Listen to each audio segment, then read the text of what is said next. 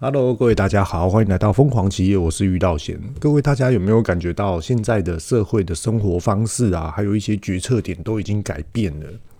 也就嗯，这几天啊，因为我自己刚开完刀，然后都在家里休养，结果后来呢，我就在家里这样子观察，然后看到左右邻居啊，还有其他的嗯，就是婆婆妈妈都在那边聊，听到什么呢？也就是说，诶。那个学校有人染疫哦，你先不要去学校，你先不要去学校。哎，你感冒了，你不要去学校。哎，你你身体不舒服了，你不要去学校。然后我就听到这件事情，就连我老婆也这样，就说，呃，我小儿子，然后呢，他就是感冒流鼻涕，然后你不要去学校。又或者是我大女儿，突然有一天就说，你们学校有两个人染疫，你先不要去学校。我就感觉到啊，现在的社会生活方式跟以前的社会生活方式完全不一样了，尤其是我们在判断的一些的基础点都不一样了，就包含商业哦。今天这一集就是要延伸过去讲商业。各位大家回想一下，也就是说，诶，我们以前小时候的时候读书，我七十二年次的，我们小时候读书啊，只要说哦，妈妈我感冒啊，妈妈我怎么样啊，我不舒服啊，我跟你讲，你只要跟父母亲讲这个，一定马上被骂。感冒就不用上课吗？啊，身体不舒服就不用上课吗？你要赶快上课，你要赶快怎么样？你要考第几名？哇，就感觉好像功课的职场、学校的这种的环境面，就是我唯一的竞争性。可是现在完全不一样哦，现在是啊，你身体不舒服，好，你先在家休息。甚至于啊，奶奶啦、什么长辈啦、阿伯、阿公、阿嬷啦、舅舅、舅妈啦等等的，都会说：哎、不要让小孩子去上课。甚至于我还遇到诶。长辈突然打电话来，今天有没有让小朋友上课？没有，没有，没有。哦，好好好，麦克有上课哦，不要给他上课哦。现在疫情很严重哦，这些等等的。后来我就觉得说，哇，怎么现在变成这样子？甚至于啊，最近也是呃，有空的时候跟朋友通电话，这样，也就是说啊，诶，你不是原本要买房子吗？后来呢，他们就觉得说，不要不要，我觉得还是不要买房子好了。为什么呢？呃，他们后来决定是说。啊，先租房子，后面呢再来自己买一块地，自己来盖房子。甚至于他们觉得说，甚那这个房子真的是要水泥屋盖吗？又或者是说要什么样的建材盖？他他们觉得可以用移移动式的这种的房屋，货柜屋也好，或是组合屋也好，或是那种吊挂式的随时可以移动的房子也都可以。那后来我就跟他聊，就说，诶、啊，你之前不是很坚持说要买房子，而且你根本也不缺钱啊，啊怎么不买这样？后来他又说，我现在啊，我身上有一个八百万，好，那我八百万在台北市随便买一个房子，我负债多少？我随随便便可能还在负债一千万。那我一千万，我要三十年还是二十年去缴这一笔钱？那我好不容易赚了八百万，我现在市场不稳定，我要怎么再赚这八百万？他就一直在那边思考这个问题，所以说他觉得我现在也是因为。结婚，然后有计划生小孩，所以说才决定说要买房子。可是话说回来，真的结婚生小孩就真的需要一间房子，而价值面就是这个房子就是水泥所砌起来的房子嘛。所以说他开始在犹豫，目标方向值是不是要有点的去改变。他的想法是这样。后来我才知道说，哦，对你这样讲没有错，完全没有错。当然啦，你在台北工作。你你可以在台北租房子，对，那你租房子你也不用缴房屋税，那你就租给他嘛。那你租给他，你甚至于你不用当房奴，每个月就要缴贷款，每个月一到就要缴缴贷款，而且这贷款缴下去也不是说几万块、几千块的，甚至于你还要去装潢，甚至于你还要做什么？那你倒不如，诶，接下来市场如果真的不稳定的话，你至少还可以守。那等等到真的可以攻的时候，攻到了。那你要买房子，或者你要买土地，自己自地自建这种的都可以。所以说，我觉得现在有很多的观念点啊，跟以前的观念点完全通通都不一样了。我我们以前都会说啊，父母亲教育我们的就是一定要买房子啊，然后呢再来结婚呐，又或者是结婚了就是要有规划买房子，然后再来生小孩，至少有一个壳，有一个窝，然后可以去走后续的永远的道路。可是啊。这个永远的道路的背后的代价是什么？这三十年或是二十年，我们每一个月都要去缴这些的房贷。你突然在这二十年或是三十年遇到什么样的风险？你怎么去看待这件事情？那再来啊，有些人啊，有些年轻人，我不怕啊。对啊，反正我就是创业者啊，我对市场非常的敏感。我觉得赚赚钱很简单，我觉得赚钱就是我可能要做什么做什么这些等等的，很多人都有这种想法。可是接下来的市场会怎么样？其实大家都是一个问号。所以说现在竟然是一个问号，未知数。所以说大家就退回来先守，后续再看怎么去攻，怎么去看看我们的需求怎么样来去购买。怎么样的得到是最有价值面的一个，也可以说是 CP 值，也可以说是捡便宜，也可以说是自我保护、自我保障，投资至少不会去亏钱的这种的定义。那今天呢，就是想要来去思考有关于现在的环境的实际面。我知道我的 Podcast 里面有很多的是创业者，又或者是正在开业的老板，我们呢就直接来去讲一个最基础层面的一般的准则。行销的一个经济学的准则，也就是说，我们知道我们要有一个商品，我们的商品呢，如果说它的价格下降了，它的价格是便宜的，甚至于下降了，消费者对于你的商品的需求一定是大增，这是一定的。那如果说我们的商品价格是上升的，那消费者的需求就会是减少，这是一定的。以整个环境面的大数据来去判断，那有时候我们就会去思考啊，也就是说，哦。如果我今天是一个创业者，新创的业者，我今天要导入一个新的商品，那我这新的商品，我到底要怎么样的去定价？哎，我我到底要冲量嘛？可是我获利好少哦，而且这个成本一直不断的在增加，怎么办？各位大家应该都有感觉吧？各位创业者跟各位经营者，现在很多很多的成本一直不断的在增加，那我们现在就来去思考这件事情哦，价格的敏感度。消费者的思维、消费者的需求，我们可以来去做一个判断。我们先从国家来去做思考。今天国家我们生长在台湾，今天国家它是在日本，或者是说新加坡，又或者是说呃美国、英国、法国这些等等的。跟各位大家讲哦，这这个这个眼界哦，真的是不要把自己的思维想法局限在于台湾。我我举一个例子跟各位大家讲哦。就是，啊，我不能详细的说啊。我我我们在台湾知道说，全台湾具有最多超跑的人是谁？哦，好，那也进去看了，也进去了解了。哦，原来是这样，什么样的之类。可是啊，当你看到别人在新加坡超跑最多的是谁？哦，好，进去看了，进去逛了。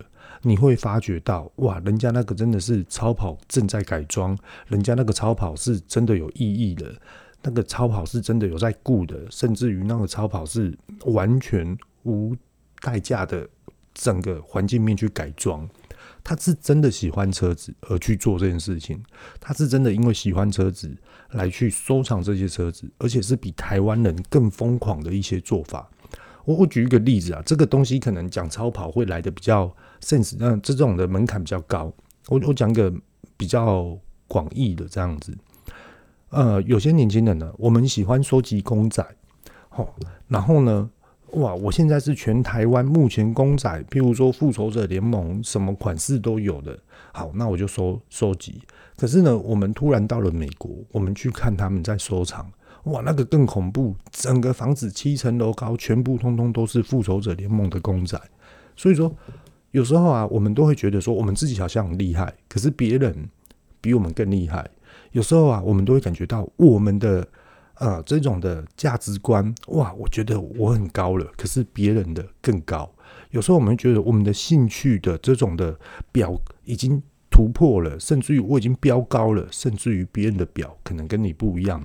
别人比你更有兴趣，所以说有时候我们要去思考这个部分。那我先把话题拉回来，刚刚讲到价格的层面上，那我们就来去思考啊。对于现在目前的创业者跟新创业者，跟各位大家讲哦，各位大家思考一件事情，在这一集呢，前面都讲现在的思维想法跟以前都不一样了。那现在的交易行为有什么样的不一样？这是遇到前这几天所发现的。我们先来讲到最传统、最传统的四批。第一个，各位大家都知道嘛，产品、通路、广告、价格，就是这四批。那我们现在来去回推一件事情哦。以往的创业者跟经营者，我们现在来去探讨这件事：产品对你的门槛是什么？今天我想要卖汉堡，今天我想要卖计算机，今天我想要买原子笔，今天我想要卖铅笔盒，今天我买我想要卖一个水壶，这些等等都好。那你今天你做一个水壶，你已经开模了，你的商品定位定好了。你今天汉堡你做出来了，你的商品定位定好了，甚至于我们都已经去跟货源厂商谈好了。所以说，等于这个的商品你设定出来，它是不容易去更改的。各位 Podcast 的听众们，认同这一句话吧？你的商品所研发出来、所开发出来、所生产出来，它就是要有所的。定位好，你要去改它是很难很难的一件事，因为你面临到了生产管理，甚至于你的全部所有的生产机械化的规格模式，还有你的货源厂商都是固定住的。那我们现在来讲四 P 的第二个通路，其实在于通路上面哦，也就是说你要先有商品，你再导入通路。那你导入了通路之后呢？你导入通路之后，你可以去改通路吗？没有办法。真的没有办法，你要么你就是不要做这个通路，你要么你就是在增加通路。可是谁会去不要做这件通路？每个人都希望说，我占到了这个通路，我就留着，我要赶快去找下一个通路。对，可是我们话说回来，商品对于通路等于你真的有赚钱吗？这是一个非常非常大的一个问题点。好，那我们现在来去讲四 P 的第三个广告，也就是因为我们的产品跟我们的通路。诶，对应上了，你真的赚钱吗？又或者是你怎么去加速你赚钱的速度跟你的 power 的力量？所以说要有一个广告，那你的广告进来之后，真的会让你的商品赚钱吗？在这边哈，举一个题外话跟各位大家讲解一下，我们定义好的商品放到通路，再做行销广告，这个是很传统、很传统的做法，以前的人就是这样。那我的商品已经在通路上面卖了嘛？对啊，这是理所当然的。那我现在要做广告，我要告诉很多人说，你在这些通路上面就可以买到我的商品。那你做广告要不要钱？你开发商品就要钱哦。你去卖，你去跟通路商合作，人家还要抽你的趴数。所以说，这三项等于你真的有获利吗？那来去讲一个四批的最后一个价格。价格也就是说，你要卖高还是卖低，还是卖中点？中就是所谓的中中心点是这样。我卖高，它是有一个曲线；我卖低，它又是一个曲线。我我的价格比较高，我的销售额是不是比较低？好，那我的价格比较偏高，你就画一个 L 型指标线出来，你就依你的曲线。诶，我价格偏高，诶，销售量。一开始还不错，结果后来后来慢慢慢慢变低了，这就是你的曲线，你的曲线是下垂的。好，那如果说你的商品你的价格是便宜的，一开始你的销售量不会很很高，你可能从低标开始，然后呢，你慢慢慢慢慢的一直往上升往上升，因为我的销售量开始增加了，那么你现在就要去探讨。往下飘的这个的曲线跟往上飘的这个曲线的交叉中心点在于哪里？这就是你所要去抓的一个数字。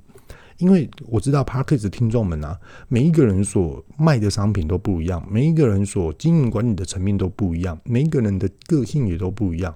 有些呢是呃我比较强硬，有些人是我比较委软，有些人是比较温和，有些人是比较好啦好啦随便这种的都有。这种的经营方式，甚至有些人的经营方式也是，呃，我今天要开咖啡厅，我要走我自己的个人独特的个性化，又或者是我今天开甜点店，因为我是从蓝带学回来的一个甜点，所以说我想要卖，我想要放在这个通路上面，对吗？很多人都这样思考。那我现在把话先拉回来，等一下各位大家就一定听得懂我这句话在讲什么了。这一条，第四个也就是价格，价格哦，稍等我一下，我喝个。喝个水。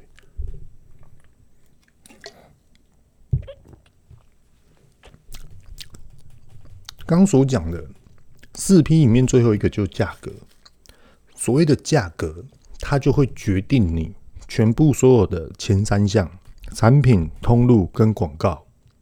你的产品做得多好，你的通路做得多好，你的广告做得多好，你的价格才是攸关于你这件商品卖得好不好的。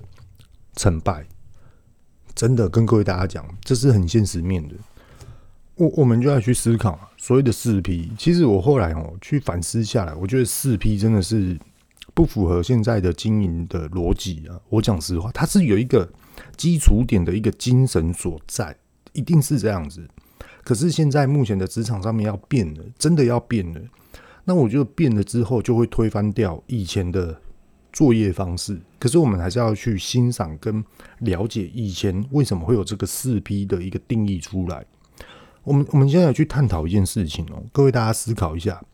我今天我是一个创业者，我我这个假设说这样好了，呃，我今天要卖一个，讲一个比较有兴趣啊，我今天要卖一个，呃，桌上的一个台灯，放在书桌上面的台灯。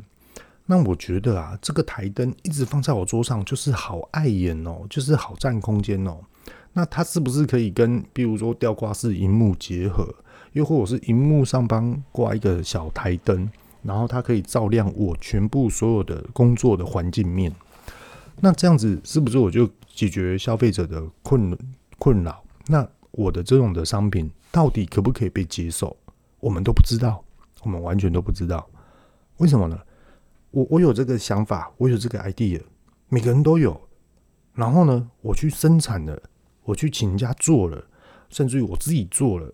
我这个产品已经做出来了，那我有这个想法，我觉得是我觉得哦，不是消费者觉得，也不是你我他，或者是他们，或是你们所觉得，是我自己个人觉得，我这个商品就是很好啊，然后很好，那我就开始去跟电子商品嘛，我就去跟电子商品的通路来去谈，好定价什么啦，广告啦，我全部都去谈。各位大家知道吗？风险性质一直不断在增加。因为你生产，你有 idea 开始，你要去做了，就开始在投资成本、金钱、精神、时间、体力，全部通通都耗在这边。这些的时间都是非常非常宝贵的，甚至于有些的时间是用钱去买不回来的，换不回来的。那我们去把这个商品放在通路上，你觉得会卖得好吗？各位 Park 的听众们，你觉得会卖得好吗？问题就在这边，我们都不要去讲价格跟广告，都不要去讲了。对啊，你你觉得我今天我今天要去做一个汉堡，那我做这个汉堡我卖得好吗？我也不知道啊。那我觉得自己好吃，我就会卖得好，是自我信心很充裕、很饱满，还是我今天看了什么网站？哇，年轻人就是不要放弃什么的。我们现在都有很理性的来去判判断思考这件事情。你商品出来。你对应于这通路，你要有收入啊，那你要卖得好啊，那真的卖得好吗？我们都不知道啊，好卖不好，我打广告，你打了广告之后，真的有成效吗？你是因为你真的欠缺广告，所以才有这个成效才可以提升嘛？我们要来去探讨这件事情。好，那最后面一个四 P 的价格。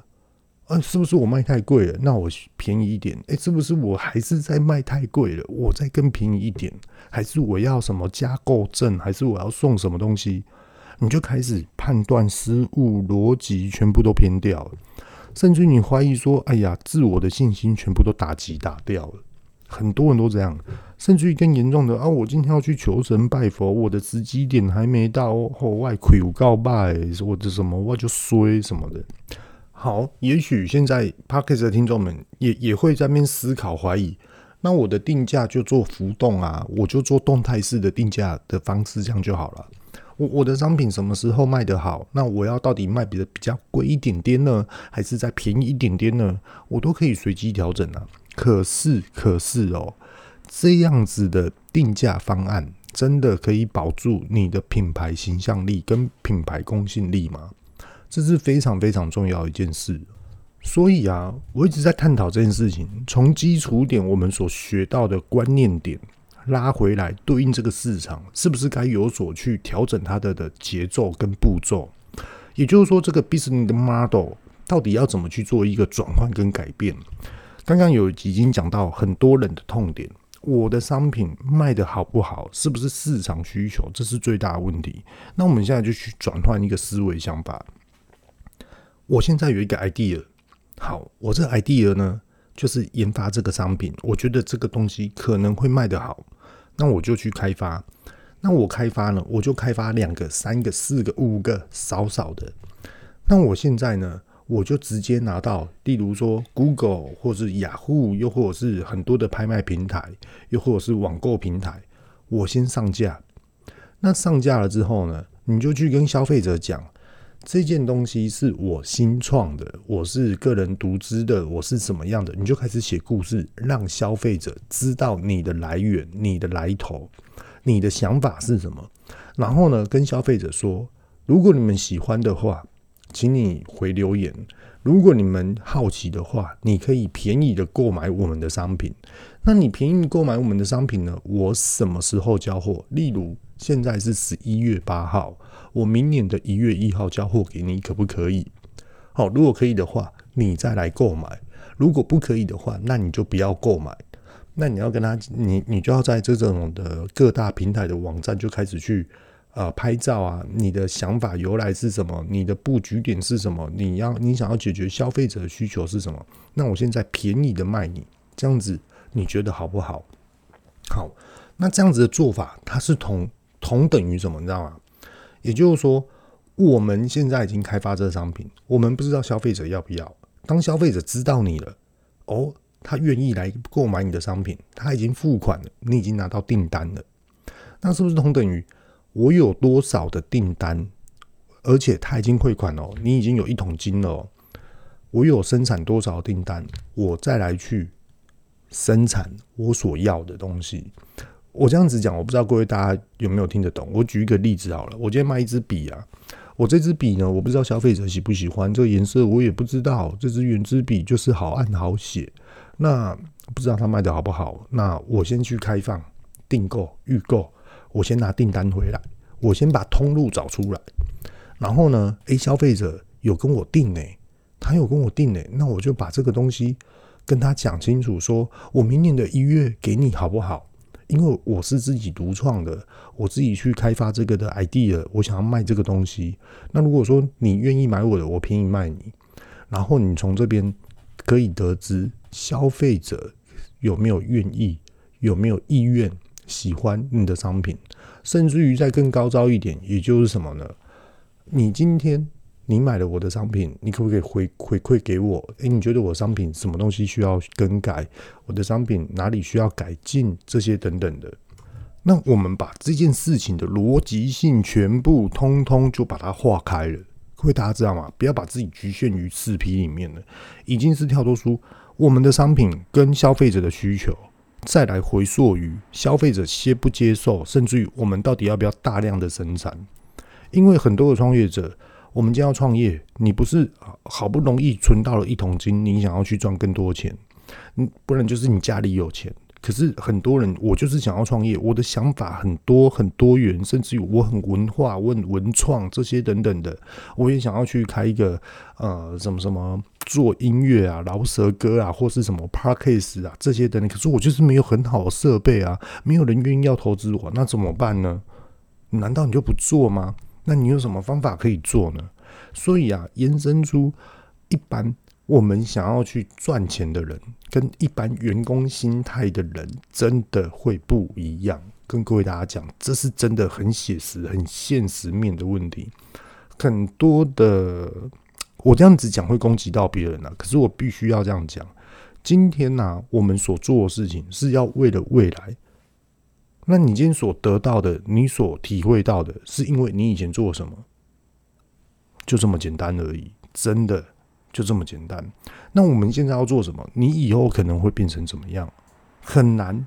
可是 Parkes 疯狂企业，他现在我想要遇到险，所以想要表达就是说，我们怎样去把风险降低？我们我所遇到的一些的状况题呀，我所遇到的一些的问题点，直接的说明的分享给各位大家。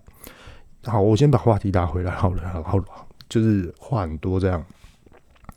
所以啊，我们的商品类别是不是就直接对应了价格跟消费者的需求？你这样的定价，你不知道到底要怎么定价，没关系，你就直接这样定，看看消费者他的反应是什么，看看消费者他购买欲望到底是什么。好，OK，你既然拿到订单了，消费者也付款了，你就履行的什么时间点，你就是让他收到货。让他知道说你完成了这一次的交易，不要去做诈骗。那这样子话，这样子来来回回，来来回回，跟各位大家讲哦，这其实今天这一集的 Podcast 的内容啊，早在半年前，我跟我朋友就在聊这件事了，应该是说八个月前了。那其实我有一个朋友，他他很很很，我觉得很让我跌破，就是很让我疯狂。我觉得，哎呦，我讲的这件事情原来是真的可以这样。他他是做什么，你知道吗？他就是在卖一个冷冻食品啊。那我也不要具体的去说，因为我觉得没有经过他同意，在 Podcast 上面，我就不要直接大剌剌这样讲。他他卖一个冷冻食品。我我就花一点时间在说明他的这种故事上面好了。其实啊，他这个冷冻食品哦，是他阿嬷告诉他这个东西就是要这样做。然后呢，你就给他吹。那他这个阿嬷是怎样？他是外省人，而且啊，他就是比较独特的一个狮子头。那他这个狮子头啊，也就是说，他那时候读大学的时候，阿嬷就是寄那个狮子头给他吃。然后，因为阿妈知道说他喜欢吃，所以阿妈就冷冻起来，然后就直接寄到那个新竹那边的大学给他吃。结果后来啊，他毕业了嘛，当完兵了嘛，然后他就在外面也是做科技业的。后来他就想说自己出来创业，他就想到他阿妈的狮子头。然后他又想说，这阿嬷的狮子头竟然他都冷冻给我，我自己回家用电锅吹一吹，这样就可以了。甚至于冷冻了，我给他解冻，直接丢到汤里面去煮，这样也都可以。那我在他就在那边想啊，那我想要卖这个东西，冷冻食品到底可不可以？他那时候问我的点是这样，那他他就跟我说，他现在有一桶金，他身上有一千多万，那他想说啊，他现在就是想要去买一块地。然后呢，就呃，应该是说他们家本身就有一块地，他想要把这块地呢把它盖起来，那就盖一般的铁皮屋，然后去申请 ISO 啦、HACCP 啊，甚至于台湾所需要的食品法规对应于通路上来去这样子做销售。在那边问说这样子到底好不好啊？这些等等的。后来那时候我就跟他讲说，我觉得你先不要这样做，为什么你知道吗？你做下去，你好不容易赚了这些一千多万的钱。你做下去，你不知道会不会成功？那你你这一千多万你花完了，你还剩什么？重点是这个。后来他也是在那边犹豫不决。后来我就跟他讲说：“那你倒不如你有这样子的配方，那你就去跟高雄的有一个食品冷冻食品的一个代工厂，你就请他帮你做这个开发。”那后来他又说，可是这样的开发就是要含量啊，就例如说我一次就是要几万颗出来啊，这些等等的，一次一万，不然就两万颗。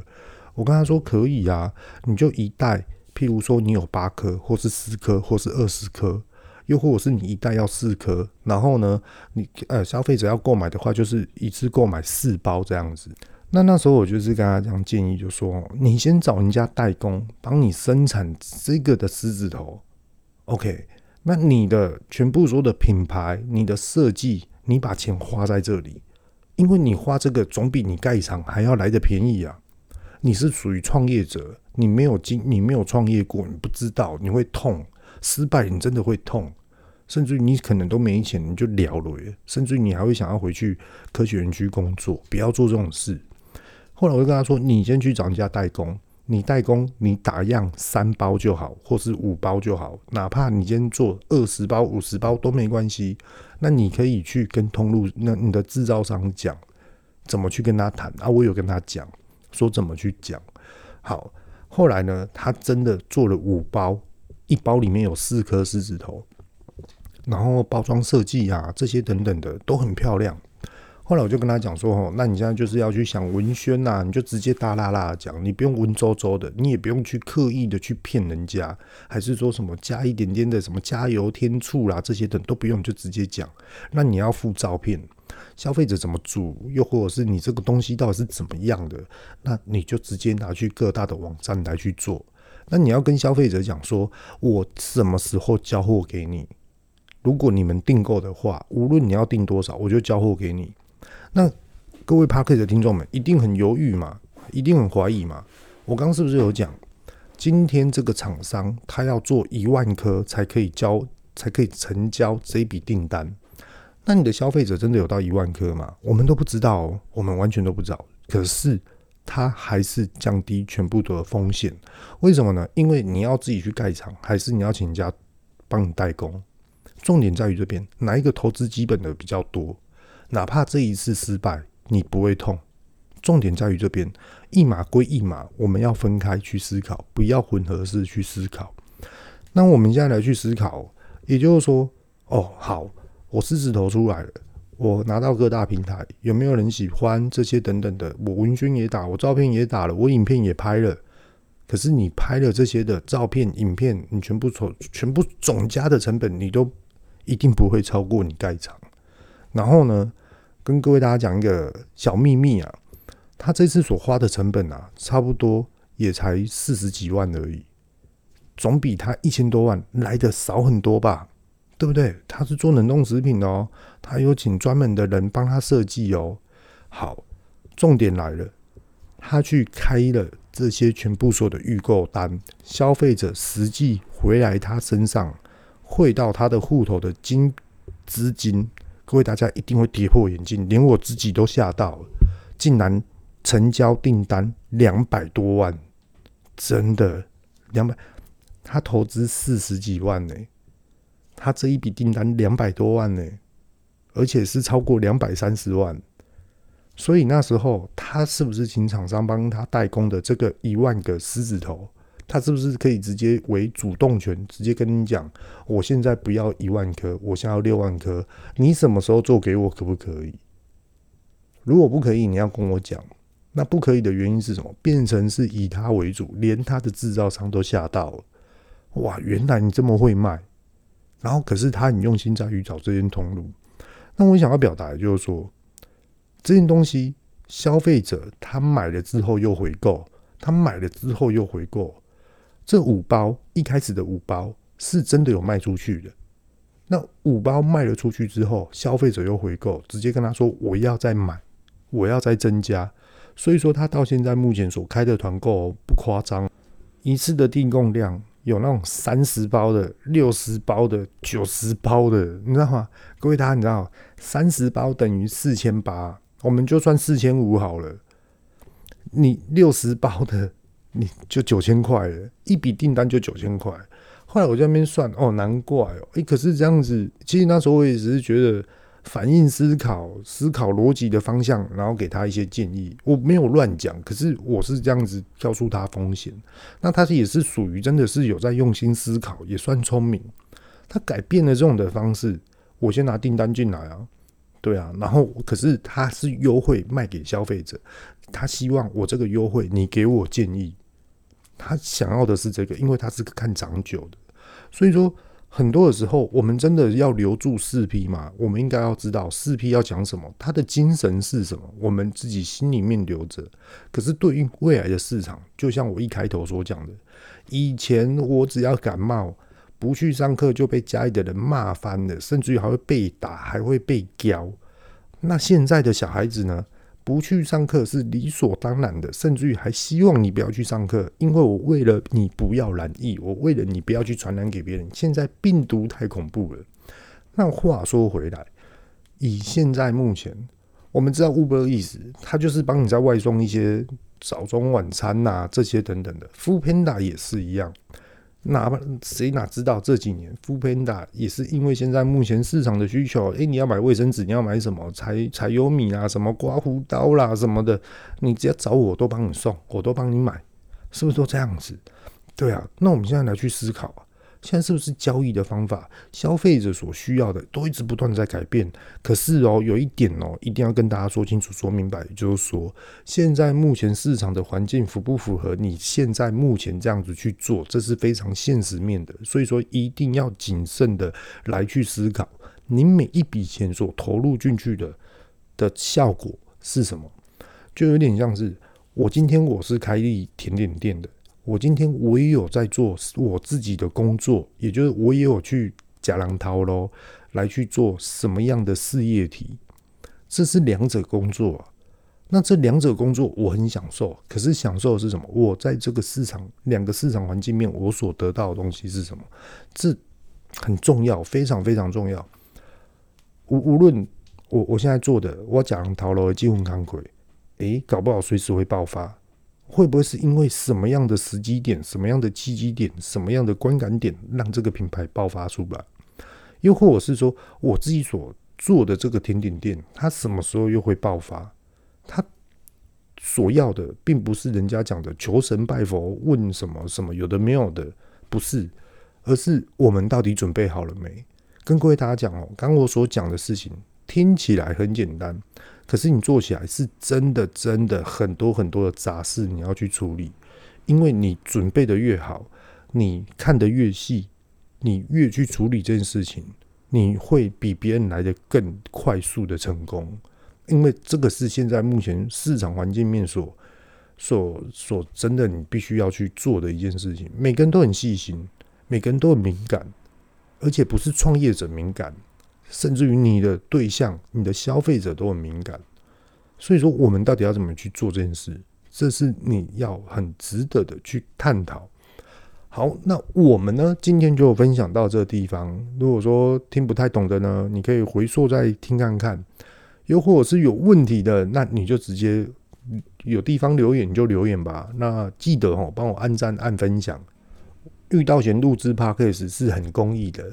有时候我睡觉前自己在那边想一想，哎、我今天呢、啊，我要准备什么的话题？我今天要想要跟各位 Podcast 说什么？然后我也想要大大大直接讲出来。可是后来啊，想一想，靠，我这件事情有赚钱吗？好像也赚不多哎、欸。那我干嘛花这件时间在这边？可是我所想要是什么？哎、各位 Podcast 的听众们，就给我按赞、按分享，这样就够了。有问题就直接留言，来一个互动。喜欢认识新朋友，安尼我就送了。好，各位，拜拜。